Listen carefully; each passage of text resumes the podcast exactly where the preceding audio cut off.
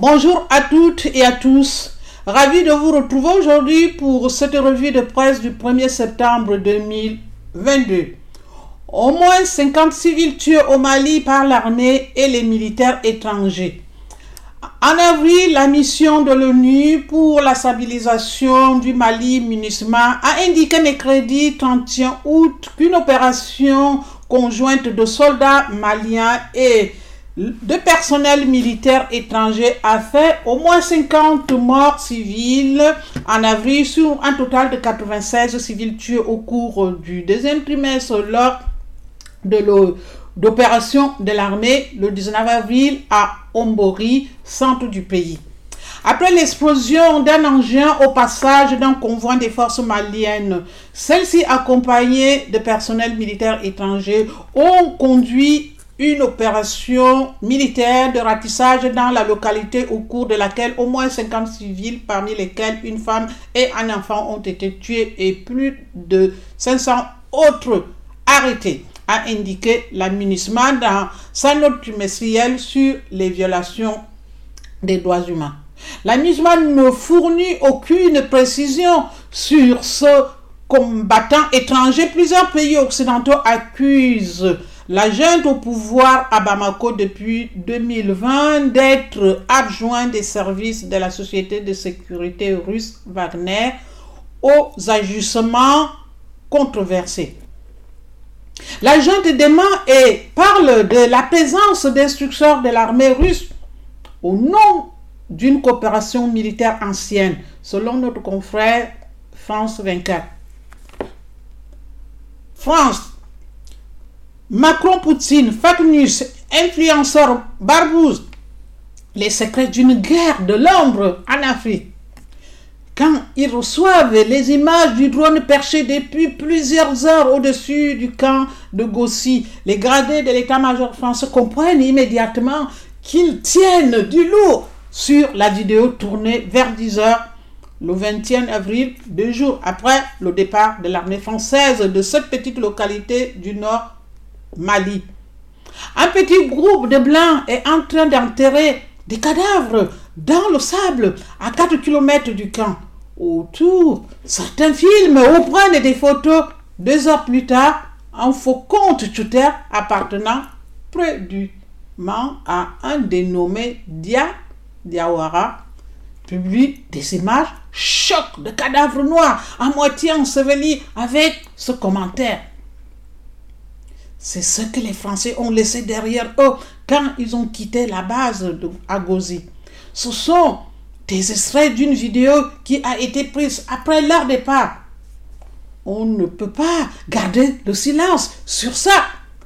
Pour les militaires français, aucun doute, il s'agit d'un gros montage des mercenaires de la société militaire privée russe Wagner, arrivés à Gozi la veille aux côtés des forces armées maliennes, famant une nouvelle attaque informationnelle, affirme-t-il, destinée à accroître encore le sentiment anti-français au Mali et dans la région.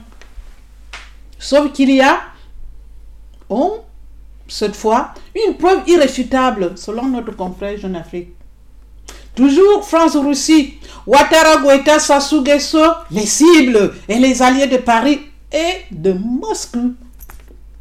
Dans cette sorte de cartographie des relations entre la France, la Russie et les différents États africains. Nulle surprise de voir le Malien Assimi Goïta et le Centrafricain Faustin Akanch Touandera bénéficier des bonnes grâces de Moscou. Les deux pays accueillent sur leur sol des mercenaires de la société russe Wagner et s'attaquent régulièrement aux intérêts français. À l'inverse, ils sont particulièrement ciblés par la France qui a perdu à Bamako et à Bangui l'influence qu'elle a longtemps eue. La situation est plus ambiguë pour un autre putschiste, Paul-Henri Sandago Damimba, courtisé par Wagner. Il n'a pas encore franchi le pas. Son pays demeure un partenaire de la France sur un plan militaire. Ce positionnement lui a valu les critiques de certains cyberactivistes favorables au Kremlin et une surveillance accrue du côté de Paris. dinosaures de la politique africaine, cumulant à eux tous 360 années d'exercice du pouvoir.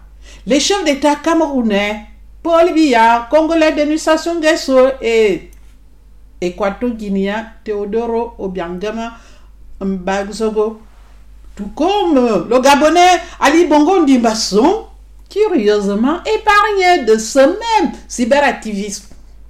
Leur neutralité dans le conflit en Ukraine en est-elle la raison principale? Les quatre ont également de bonnes relations avec la Russie, selon notre confrère Jean Afrique. Devant le le président béninois fait applaudir les reculs démocratiques de son pays. Lors d'une rencontre organisée à Paris, Patrice Talon a affirmé n'avoir aucune intention de porter l'expression démocratique, qui risquerait selon lui de mener le Bénin à l'anarchie, alors que le Bénin faisait depuis les années 1990 figure d'exemple régional en matière de démocratique. Patrick Salon a multiplié les arrestations d'opposants depuis son arrivée au pouvoir. En 2016, ce qui a contribué à sa réélection en 2021, il assume aujourd'hui ne pas avoir l'intention de mettre en œuvre une coconte démocratie dans son pays, indique Bloomberg. Centrafrique, l'opposition saisit la Cour constitutionnelle sur le projet de révision de la Constitution, comme a annoncé le bloc républicain pour la défense de la Constitution. Regroupement des principaux partis de l'opposition centrafricaine a formellement saisi ce mercredi la Cour constitutionnelle il attaque le décret présidentiel daté du 26 août portant la création d'un comité de rédaction d'une nouvelle constitution parmi les rédacteurs de la saisine. Maître Crépin Mboli Ngumba, président du Parti africain pour une transformation radicale et l'intégration des États en abréviation patrie, table sur la jurisprudence de la Cour qui a déjà estimé que certains points de la Constitution ne pouvaient être révisés. Il n'y a nulle part dans la Constitution de notre pays une disposition permettant au président de la République d'organiser un référendum dont l'objectif sera la disparition pure et simple de la Constitution centrafricaine. Cette euh, toute, initiative dont doit être évaluée et comprise au regard de la Constitution du 30 euh, mars 2016, cette disposition limitait le mandat du président de la République. Cette disposition est exclue de la révision, ce qui rend le projet anticonstitutionnel. La Cour constitutionnelle a une autre occasion a très clairement réaffirmé le caractère intangible des verrous constitutionnels, notamment sur les mandats du président, les critères d'éligibilité et a rendu un avis défavorable. Donc, en nous fondant sur cette jurisprudence, évidemment, nous pensons que la Cour constitutionnelle ne peut pas se dédire aux yeux du peuple centrafricain et aux yeux du monde entier, selon notre confrère RFI. Bitcoin toujours en Centrafrique, la Cour suprême bloque le plan crypto pour la citoyenneté. Un plan du gouvernement euh, de la République centrafricaine visant à permettre aux étrangers d'acquérir la citoyenneté et la terre en utilisant une nouvelle crypto-monnaie a été jugée anticonstitutionnelle par la plus haute cour du pays. Le mois dernier, le gouvernement a lancé Coin au milieu d'une forte baisse des prix du bitcoin et de doutes sur la viabilité du projet dans un pays mal connecté à Internet et déstabilisé par un conflit selon notre confrère BBC. Au Soudan maintenant, mort d'un manifestant à Khartoum, un manifestant a été tué mercredi au Soudan. L'incident s'est produit alors que les manifestations contre la présence militaire au pouvoir depuis le push d'octobre 2021 sont réprimées. Le manifestant qui n'a pas été identifié a succombé à ses blessures après avoir été touché à la tête par une cartouche de gaz lacrymogène lors d'un mouvement de masse à Khartoum, la capitale. Nous manifestons depuis le coup d'État de Buram en octobre dernier et nous continuerons à protester avec détermination et persistance pour faire tomber le coup d'État malgré le fait que de nombreuses personnes ont été tuées et des milliers ont été blessés. Mais les manifestants insistent pour poursuivre la voie révolutionnaire, a déclaré Abubakar Saleh, manifestant à notre confrère African. Maintenant, en Éthiopie, les rebelles et le gouvernement ouvrent de nouvelles zones de combat. La situation continue de se dégrader en Éthiopie alors que les combats ont repris il y a une semaine après cinq mois de trêve. Gouvernement et rebelles de la région du Tigré se sont mutuellement accusés mercredi 31 août d'avoir ouvert de nouveaux fronts dans le nord du pays. Cette extension possible du conflit intervient au lendemain d'un nouveau ray aérien contre la capitale du Tigré, Makele, le deuxième depuis la reprise des hostilités le 24 août dans des zones des régions de l'Amara et de la phare entourant la pointe du sud-est du Tigré.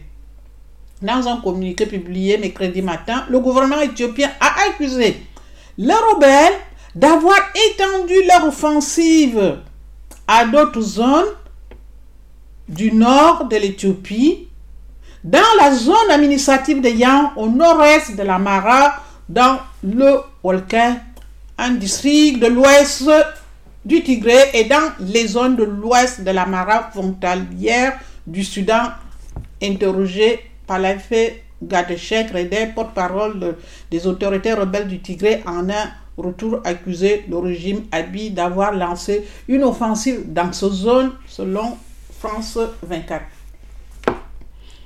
Toujours euh, au Tigré, tout le monde a fait ici, le Soudan du Sud, la lutte des femmes pour la survie face à la flambée des prix alimentaires.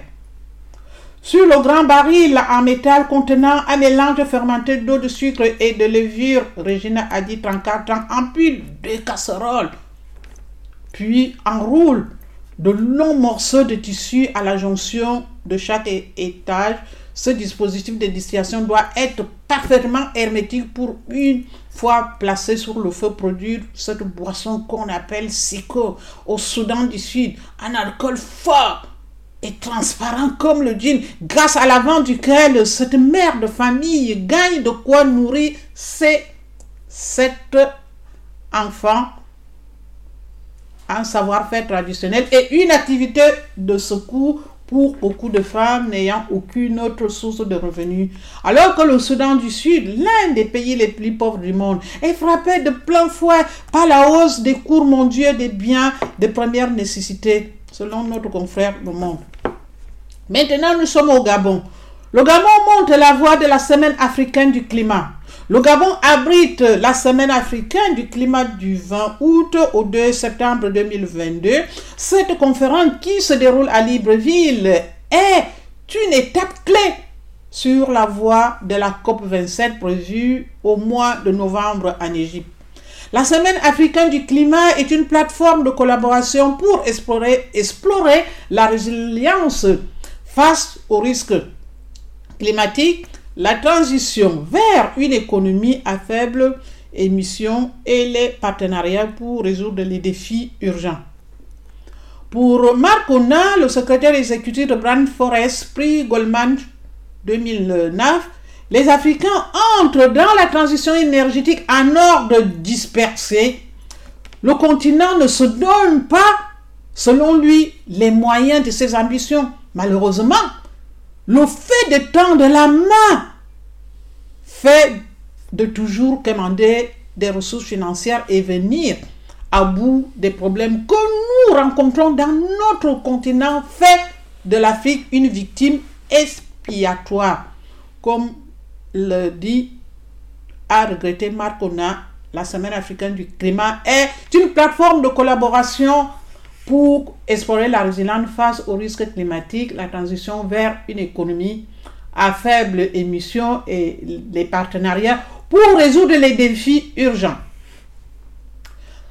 Maintenant, le vaccin en Afrique, où en est-on? Le vaccin contre le Covid-19, où en est vraiment l'Afrique? L'Afrique est-elle en passe de rattraper son retard dans la vaccination contre le Covid-19 La question mérite d'être posée au moment où l'on constate, selon l'OMS, que 18,5% de sa population disposait d'une vaccination complète fin juillet, contre 11% en février dernier, là où la moyenne mondiale est de 61,1%.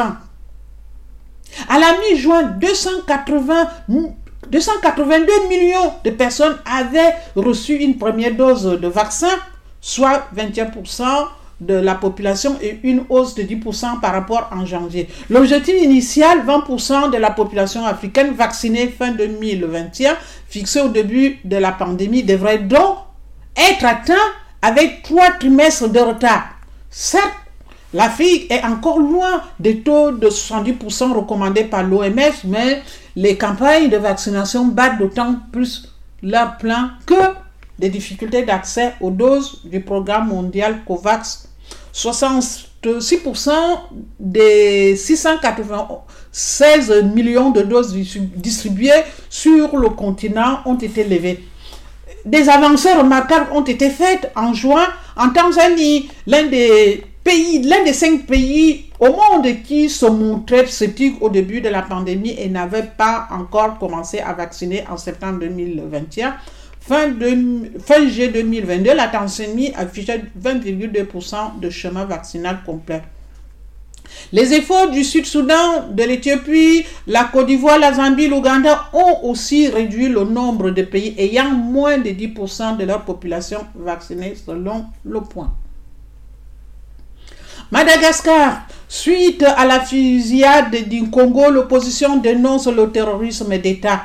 À Madagascar, la fusillade du Congo commence à faire réagir publiquement, surtout du côté politique. L'ancien président Marc Ravalo Mananana a dénoncé le massacre et ce qu'il qualifie selon lui le terrorisme d'État. Le ministre de la Défense et des renforts de la gendarmerie sont eux toujours présents dans la ville. Du côté de la société civile, il n'y a pas encore de réaction officielle, c'est un sujet compliqué. Explique le représentant d'une organisation qui préfère rester anonyme, albinisme, les chats, se fait divers mêlent trop de problématiques et cristallise un système en faillite qui ne vient à la recousse que lorsque l'explosion a déjà eu lieu. Ça montre que des gens ne croient pas à l'État, ne croient pas en l'État pour la société civile prend des partis pour la gendarmerie ou la population se serait quelque part soit justifier la tuerie, soit justifier la violence envers l'État. Difficilement tenable comme position. L'association albinos Madagascar appelle ce mercredi matin le gouvernement à prendre des mesures exceptionnelles face à l'ampleur de la situation depuis l'année 2020. Madagascar a recensé 100 18 cas d'enlèvement, dont 24 sur radiotamtam.org. Suivez-nous sur notre chaîne Telegram. Radio Tamtam, la parole est une force. Vous aimez l'article Merci de partager. C'est terminé pour aujourd'hui. Diffusez votre radio en partageant cette vidéo et à la semaine euh, prochaine. Et demain, nous vous aurons aussi une autre Revue de presse toujours sur l'actualité africaine. N'oubliez pas de télécharger notre application sur toutes les plateformes d'écoute. Radio Tam Tam, la parole est une force et Radio Tam Tam, toujours à musique, flash info, horoscope. Et je vous souhaite aussi bonne rentrée aujourd'hui à toute la communauté éducative. Merci et sur Radio Tam Tam.